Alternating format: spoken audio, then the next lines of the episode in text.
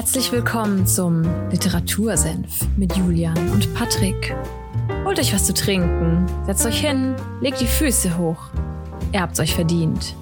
Zieht euch aus, nicht so schüchtern, sperrt die Ohren auf, denn jetzt gibt's wieder mittelscharfe Literaturkritik. Viel Spaß!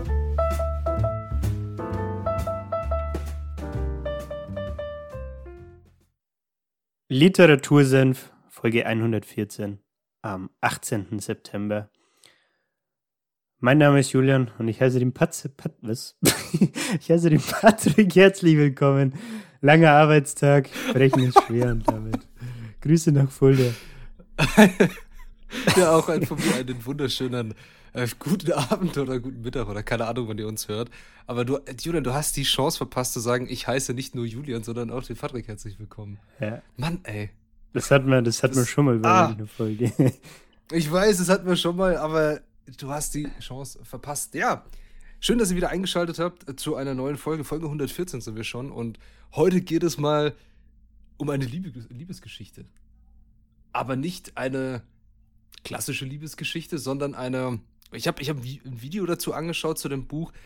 Und jetzt, ich hoffe, ich vergesse keinen Buchstaben. LGBTQ ja. heißt das, glaube ich. Liebesgeschichte. Weil also diese Szene oder diese Bewegung, ist das eine Bewegung, eine Szene oder ich habe keine Ahnung. Also ich bin da überhaupt nicht bewandert in dem Thema, wenn ich, ich ehrlich bin. Ich denke, das kann sie. Ich möchte jetzt nichts Falsches äh, hier aus, äh, auswerfen, aber ich denke, das kannst du sowohl als auch bezeichnen.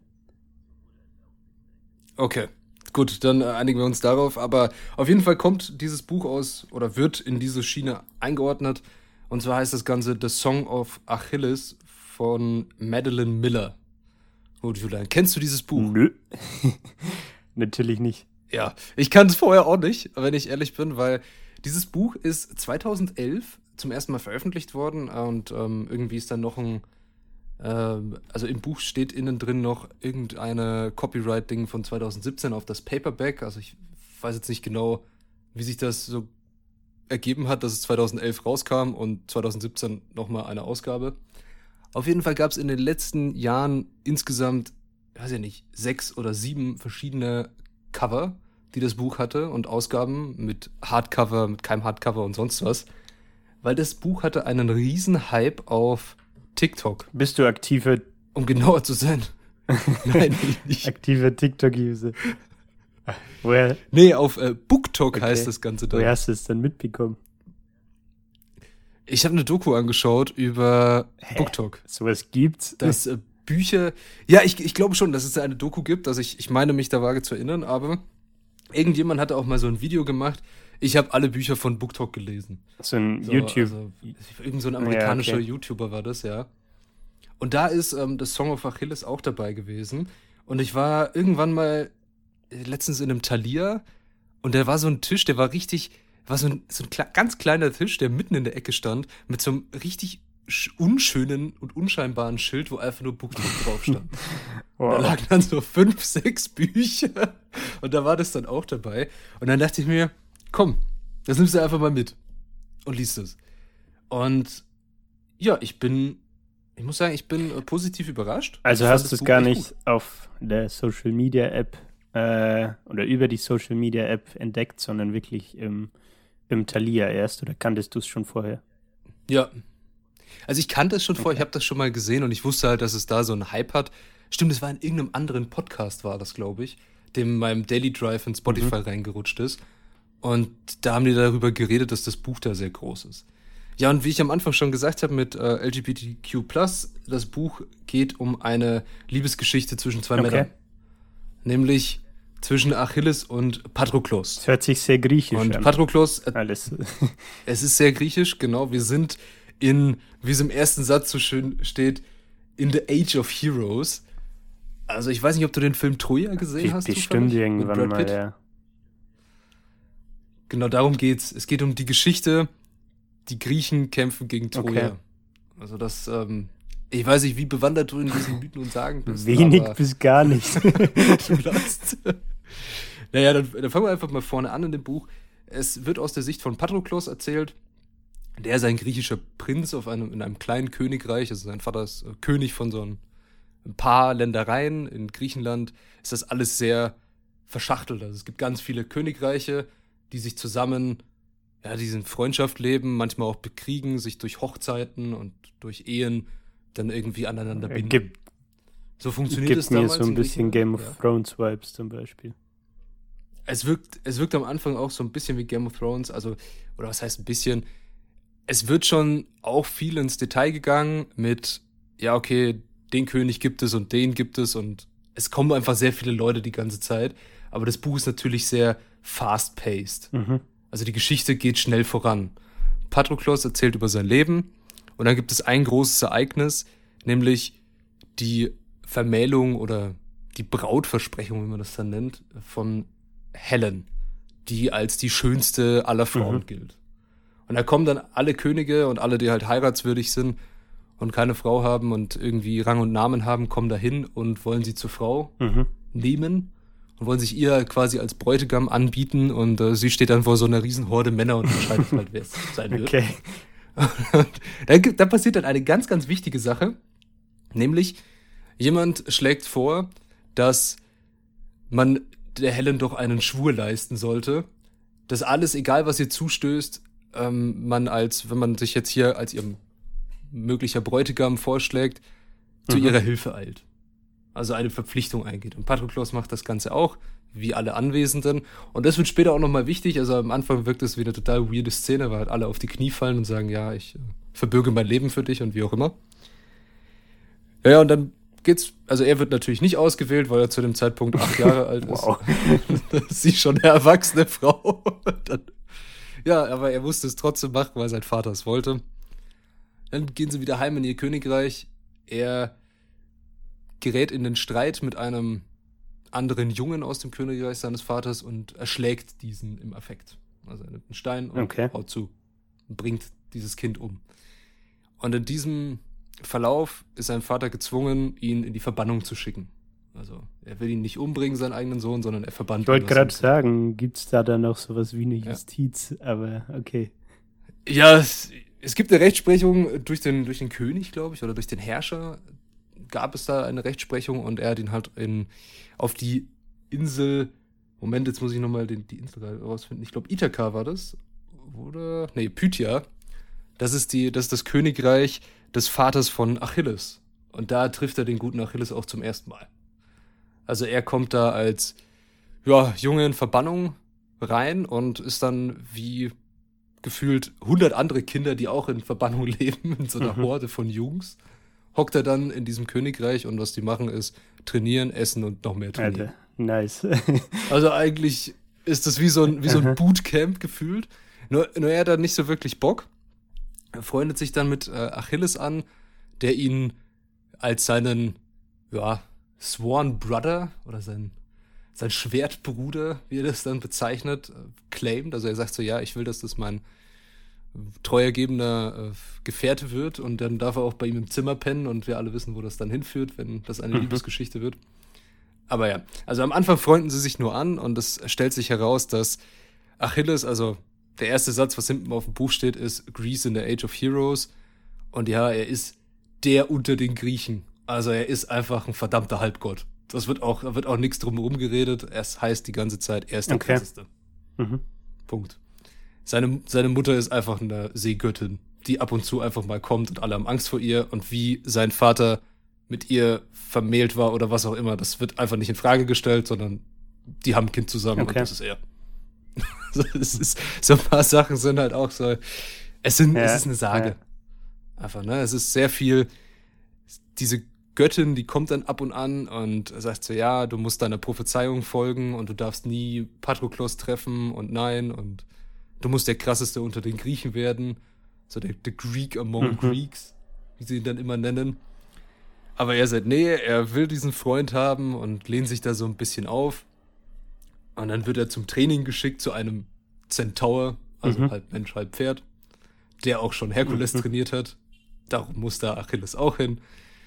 Naja, und es geht immer, also es passieren diese ganzen Sachen mit, okay, sie freunden sich an, Patroklos entwickelt immer mehr Gefühle für ihn und es wird sehr, es wird auch sehr sentimental in dem Buch. Also Sie schlafen dann auch zusammen in einem Mhm. Zimmer natürlich und tauschen auch Zärtlichkeiten aus, aber es wird nie genau beschrieben und das fand ich auch sehr schön in diesem Buch. So du weißt, die beiden sind verliebt, aber es ist kein pornografisches Okay. Buch. Also es ist wie, es hat mal jemand in einem Film, ich weiß gar nicht, welcher das war, aber da ist so ein Zitat so, ja, wieso gibt's eigentlich keine Szene nach dem Kuss? Und sagt die andere Person, ja, gibt es, nennt man dann halt Porno. Ja, Und- okay. Ja, das, das, genau das Buch spielt mit dieser Grenze. Wann ist es pornografisch und wann ist es noch Mhm. Liebesroman? Und es macht es sehr, sehr gut. So, es, es gibt Szenen, wo Patroklos erzählt, er wacht auf mit dem Kopf auf Achilles Brust und streicht ihm durch die Haare und hat noch nie so einen schönen Menschen gesehen. Und du weißt ganz genau, was die in der Nacht getrieben haben. Aber es wird Ja. dann nicht ausgesprochen. Sondern deine eigene Vorstellungskraft malt sich diese Liebesgeschichte weiter Mhm. aus Okay. was ähm, auch ich ich finde es ich finde es sehr gut gemacht. Also es wirkt nicht zu forciert. Das heißt okay das ist jetzt halt hier nur die beiden und alles sentimental und wie auch immer. Sondern es geht auch viel mehr so in ein bisschen in Mhm. diesen Epos. Sie werden zusammen groß. Sie entwickeln eigene Charakterzüge. Du hast Achilles der getrieben ist von seiner Prophezeiung eigentlich nur kämpfen will. Menschen für ihn ja, was sind, was unter ihm steht, weil er ist einfach der krasseste. Also das wird auch Mhm. von keinem in Frage gestellt. Du hast Patroklos, der jedes Leben wertschätzt und Leben bewahren will und dann auf einmal anfängt, sich für Medizin zu interessieren, bei dem Zentaur dann auch was lernt über, wie du eine Operation durchführst und alles. Also es wird sehr cool dargestellt, wie sich die Charaktere entwickeln. Also du kannst, du fühlst dich irgendwie verbunden dazu. Also sie wirken nicht Mhm. holzschnittartig wie bei vielen anderen Büchern. Natürlich hast du die ganzen Side-Charaktere, die halt da sind, die wirken da schon manchmal wie halt, ja, die sind halt da und irgendwas zu erfüllen Mhm. und das machen sie auch. Der böse, äh, der blöde König ist halt ein, ähm, ja, ein ziemlich sturköpfiger Kerl und das wird er in dem ganzen Buch auch, du wirst ihn auch nicht anders verstehen, sondern der wird immer Mhm. nur so auftreten. Mhm. Zum Beispiel halt. Muss man sich Ja. denn mit griechischer Mythologie oder so irgendwie auskennen, ähm, um dem Buch folgen Nö. zu können? Oder wird das Ganze, also was zum Beispiel, wie heißt der Zentaur ist, äh, wird sowas auch Mhm. erläutert? Nee, also das wird nicht erläutert, das wird ähm, einfach so gesagt. Also es wird auch, wenn seine Mutter heißt zum Beispiel Thetis. Das ist scheinbar eine Seegöttin, die so eine Art, also Mhm. die Mutter von Achilles, die so eine Art Meerjungfrau Seeungeheuer Mhm. Verschnitt ist. Aber was, also ob die in der griechischen Mythologie vorkommt, weiß ich Okay. nicht zum Beispiel. Also, das ist auch nicht wichtig. Ich weiß nicht, wo sie auf der Reihe der Götter steht. Es wird einfach nur gesagt, sie ist eine Göttin und er ist ein Halbgott. Und er wird die ganze Zeit irgendwie so ein bisschen verglichen mit Herkules. Nur, dass Herkules halt noch krasser war, weil er ein Mhm. Sohn von Zeus war. Meines, meines. Wissens. Aber genau. Also es ist, es ist nicht wichtig. Es ist auch nicht wichtig, dass auf einmal Odysseus kommt natürlich auch in der Saga vor. Den Namen kennt man vielleicht, wenn man irgendwelche griechischen Mythen oder Hm. Geschichten kennt. Also der, der das Holzpferd dann vor Troja erbaut hat. das äh, der Trojaner, wie es heute in der, in der Internetwelt dann heißt. Oder in der Virenwelt. Und ja, es wird schon, es gibt schon ein paar Sachen, die man, wenn man jetzt sich mit griechischer Mythologie wahrscheinlich auskennt und sagt, hm, vielleicht ist, ist das wirklich so passiert oder ähnliches. Aber da kommt dazu, dass die Frau, die das geschrieben hat, die Madeleine Miller, ist Lehrerin für griechische Mythologie Mhm. und Englisch. Mhm. Und also es, es wirkt schon sehr, sehr schlüssig, was sie schreibt. Ich habe das jetzt nicht überprüft, weil das Buch eine Ja, Fiktion ist und einfach nur eine Liebesgeschichte erzählen soll. Und er hat da vielleicht dazu gesagt, ich habe selten so gleichgeschlechtliche äh, Romanzen, Szenen in irgendwelchen Büchern gehabt, außer bei Murakami in einem Buch. Ich glaube, der farblose Herr Suzuki heißt das. Da ist auch so eine Art Liebesbonding zwischen zwei Männern. Aber in dem Buch hat das auch wie was Verbotenes gewirkt. Ja, Oder was, okay. was nicht okay ist. Oder was, was abnormal ist. Und in dem Buch The Song of Achilles wirkt das Ganze nicht abnormal, sondern es ist halt einfach ganz normal. Also jeder ist damit irgendwie fein.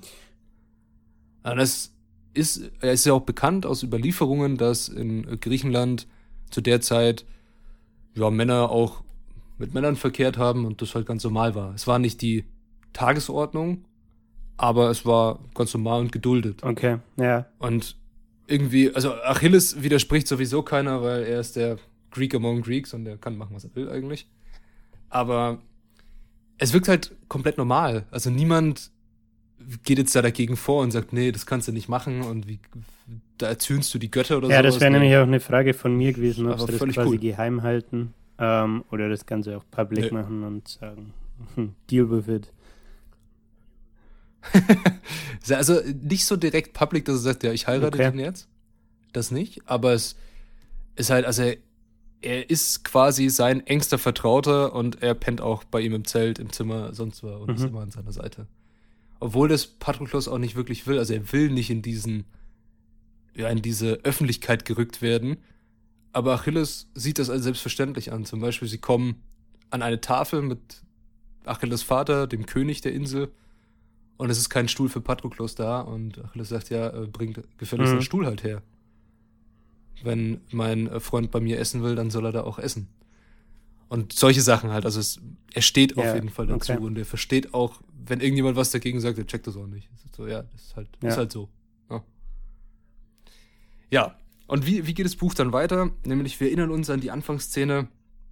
Patroklos hat äh, geschworen, wenn Helen irgendwas passiert, dann kommt er und äh, steht ihr bei und wie auch immer.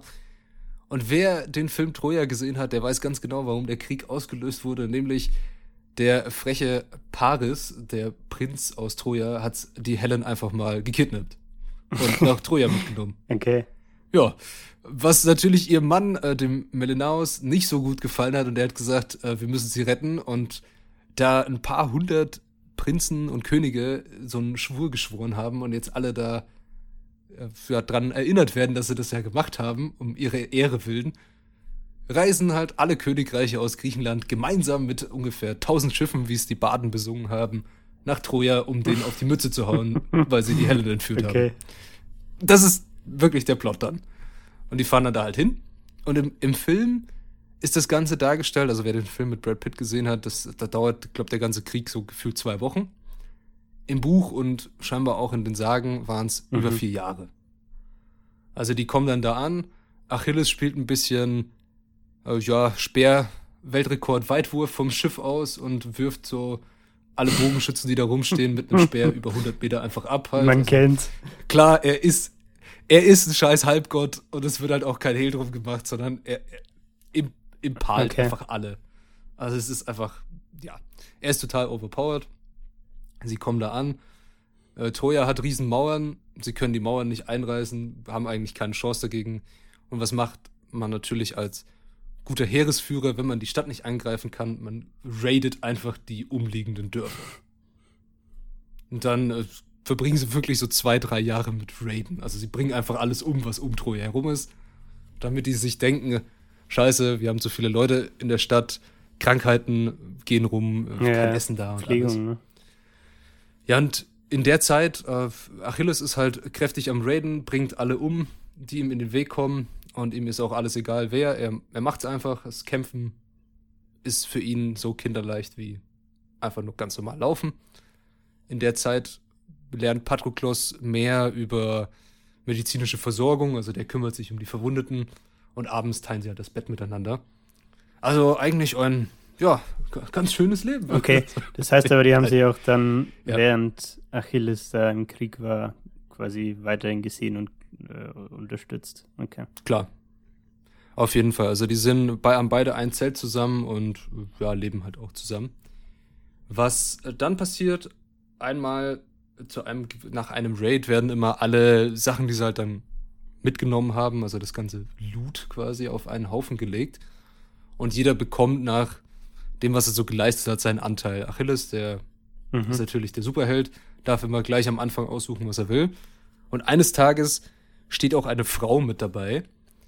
Und das ist so das Zeichen für die Armee, dass der Anführer, der Agamemnon, das ist der größte der Könige, erlaubt ab jetzt auch Camp Followers und Bed Slaves. Und das war früher in Kriegen, also im Mittelalter oder in der Antike, wenn du eine Stadt eingenommen hast oder ein Dorf und du hast die Bevölkerung, die du gefangen nimmst, versklavt, gab es bei solchen Belagerungen durchaus die Bräuche, dass Frauen, Männer oder auch äh, unter anderem Kinder zur, als ja, Haussklaven mhm. gehalten wurden.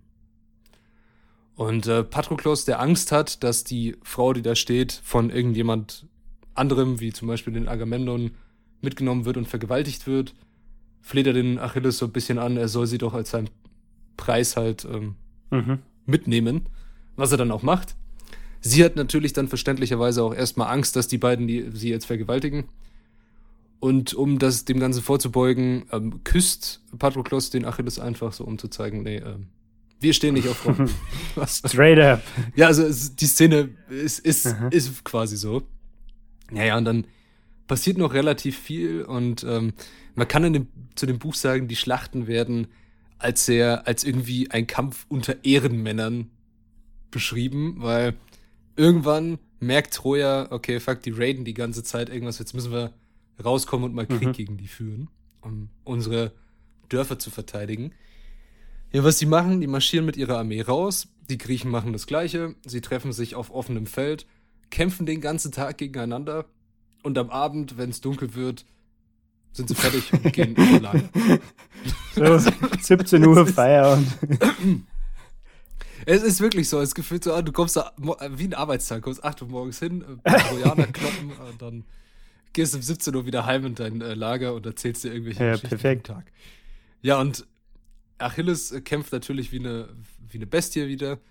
Und aber auch auf den Seiten der Trojaner nehm, kämpft Hektor, der ein Sohn Trojas, der Held Trojas, der stärkste unter den Trojanern, kämpft natürlich auch wie eine Bestie und der Agamemnon, der Chef der Griechen, möchte gerne, dass Achilles den Hektor ja, umbringt, weil er ist ja mhm. die größte Gefahr. Und Achilles sagt darauf nur, ja, was hat der Prinz von Troja mir jemals getan? Hm. Und das ist seine mhm. ganze Antwort darauf. Also er will nicht unbedingt gegen ihn kämpfen, weil ihm ist das Ganze eigentlich egal. Er kämpft einfach nur und wegen des Kämpfens willen. Naja, aber diesen Satz wird er vielleicht äh, später nochmal bereuen. ba, ba, ba. Was, was, bam, bam, bam. Was dann noch passiert ist, ja, es, es wird natürlich, die Leute werden ungeduldig, sie denken sich, na, wir wissen doch gar nicht, ob Helen noch lebt, wir sind seit vier Jahren hier, wir haben keinen Bock mehr, wir wollen heim. Und dann passiert etwas ganz ähm, Schlimmes für Achilles, nämlich Agamemnon sagt, er möchte diese Frau, die Brises oder Breezes oder wie man sie genau ausspricht, die am Anfang als seine ja, Sklavin da oder als seinen Preis geclaimed hat, die möchte jetzt der Agamemnon haben. Wegen, also es gab einen Streit, ich weiß nicht mehr ganz genau weswegen. Und Achilles fühlt sich da so in seiner Ehre hintergangen, dass er sagt, okay, ich kämpfe nicht mehr okay. Und ähm, ja, er stellt sich dann einfach hin mit seinen Männern, also von seinem Königreich und sagt, ja, nee, wir kämpfen jetzt nicht mehr.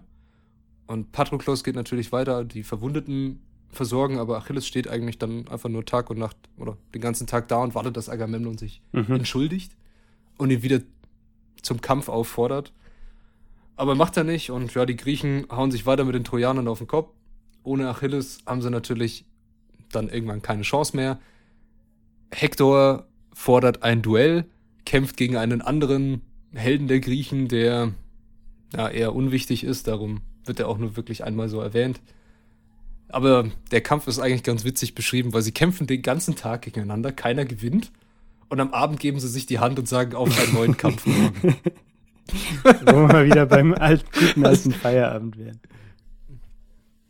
Ja, es ist, also dieses Buch ist halt wirklich, es ist eine Saga, so. Der Krieg, ja, es sterben ein paar Leute, aber eigentlich geben sie sich alle die Hand und wir sind ja, Ehrenmänner, okay. so nach dem Motto. Und auch die Trojaner hocken sich nicht in ihre Festung, sondern die kommen halt raus aufs Feld wirklich, um zu kämpfen, um sich in der Stärke zu messen. Und es geht halt sehr mhm. viel um Ehre und sowas. Ja, ja, und dann passiert etwas, dass die Trojaner irgendwann mal die Überhand gewinnen, weil sie Verstärkung von einer anderen Gruppe an Soldaten bekommen, die Verbündete sind. Warum auch immer erst nach vier Jahren, aber ist halt so. Und dann greifen sie das Lager der Griechen an.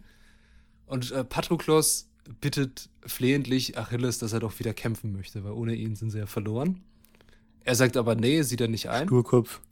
Was, Patro ja, was Patroklos dann macht, sagt, okay, er geht in den Kampf, er will kämpfen. Achilles gibt ihm seine, Rü äh, seine Rüstung, sagt seinen Männern, passt auf ihn auf und beschützt ihn mit eurem Leben und wie auch immer.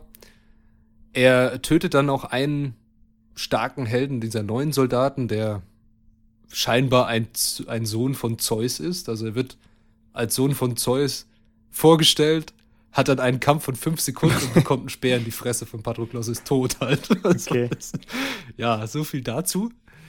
Dann geht das Ganze weiter. Patroklos ähm, kriegt natürlich auch ein paar ab, wird von seinem Streitwagen geworfen und schlussendlich von einem Speer von Hektor durchbohrt. Und Mhm. er stirbt auch. Stirbt auf dem Schlachtfeld. Das Buch, wie ich anfangs erwähnt hatte, ist aus der Sicht von Patroklos erzählt. Und er ist dann wie so eine Art Geist. Erzählt das so aus seiner Mhm. Nachwelt wieder. Also, ja, es ist das Buch von, oder es ist die Welt von Göttern und Helden heißt, er ist halt wie so eine Seele, die rastlos rumwabert und Mhm. noch nicht ruhen kann. Und er erzählt es dann halt aus der Sicht weiter. Achilles ist natürlich auf die Meldung hin nicht gerade erfreut. Anders ausgedrückt, er dreht völlig durch. Okay.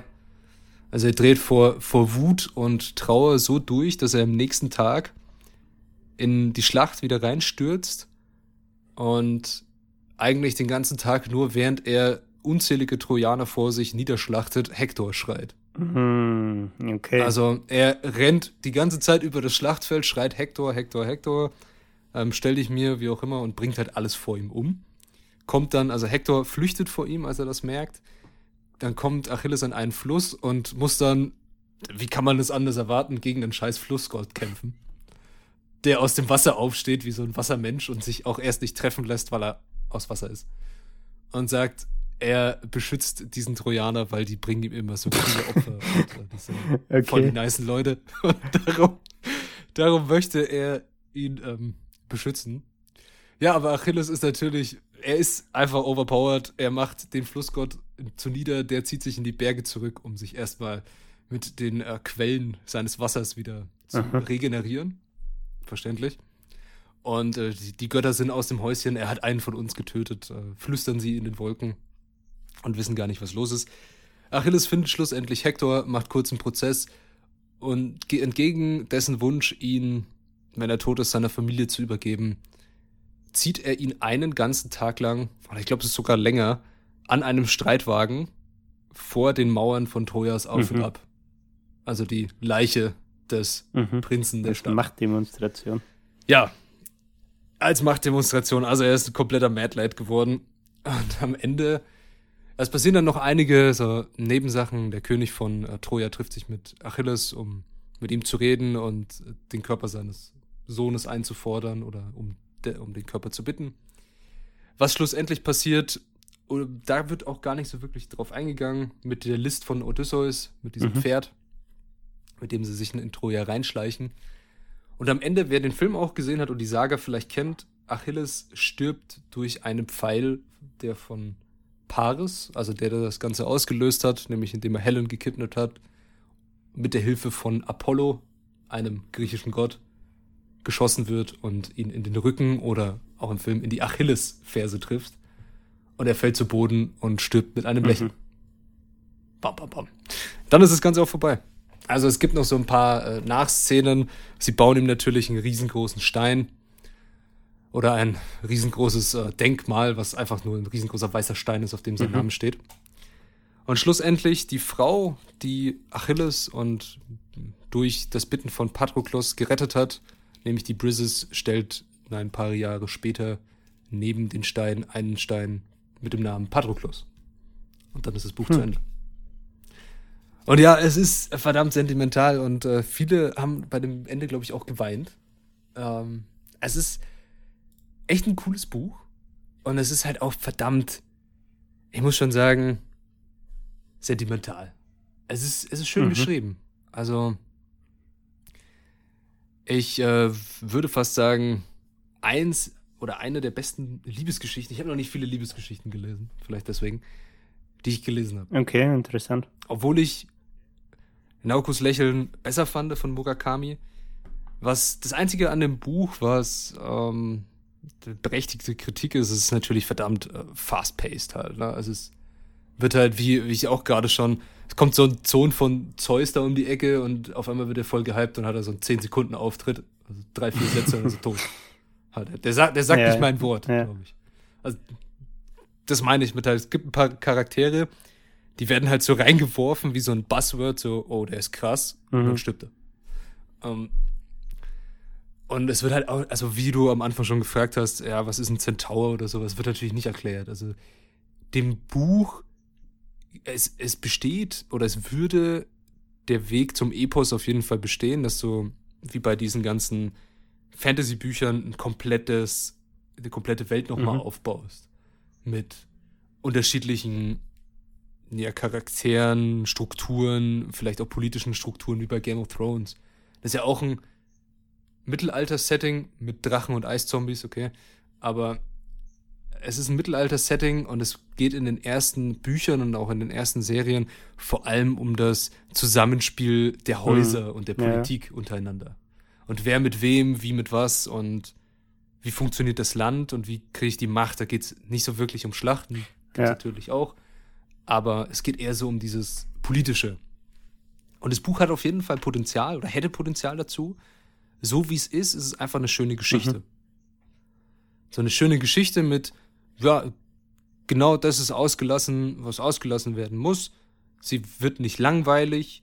Manchmal ist es natürlich ein bisschen, der Sprachgebrauch ist natürlich an die Zeit angepasst. Also sie reden manchmal sehr mhm. geschwollen, könnte man sagen.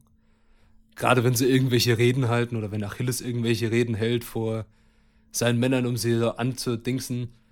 Oder dass sie ihn halt auch wie so der, Creek among Greeks. Hast du es auf Englisch gelesen? Okay. Ich habe es auf Englisch gelesen, ja. Ich weiß gar nicht, ob es auf Deutsch das Buch überhaupt gibt. Aber ich würde es natürlich auch empfehlen, auf Englisch zu lesen. Es ist nicht schwer. Es gibt natürlich so ein paar Begriffe, es ist einfach nur von der Zeitepoche geschuldet, in der es spielen soll, die man halt vielleicht mal nachschauen mhm. muss, aber ansonsten. Ja. Aber ich muss sagen, ich fand's gut. Und es gibt auch so ein, so ein paar natürlich Zitate oder Quotes aus dem Ganzen, wo man sich so denkt, so, uff, also schon, mm. schon sentimental. Ja, okay. Zum Beispiel. Das ist schon, schon ja, Beispiel sowas wie. Auf jeden Fall. And perhaps it is the greater grief after all to be left on earth when another one is gone. Uff. Bam, bam, bam. ja. also, ähm, ist auf jeden Fall krass, oder Achilles sagt auch mal irgendwie, ja, ähm, hast du jemals einen Helden, von einem Helden gehört, der glücklich war? Weil Patroklos ihn natürlich auch fragt, ja, was würde dich glücklich machen? Und er ist halt von seiner Prophezeiung. Es geht ständig um diese bescheuerte Prophezeiung, dass er krass sein muss und Griechenland zum Sieg und das und jenes und es lastet halt sehr mhm. viel Druck auf ihm. Und er ist natürlich nicht glücklich, weil er einfach nur seiner blöden Prophezeiung hinterher rennt. Und alles, was ihn irgendwie glücklich macht, ist halt in der Person Patroklos. Ja, ja manifestiert. Ja, an sich, ich würde dem Buch auf jeden Fall sowas wie eine, keine Ahnung, vier von fünf glatt geben. Safe? glatt. Okay. Aber sowas von glatt.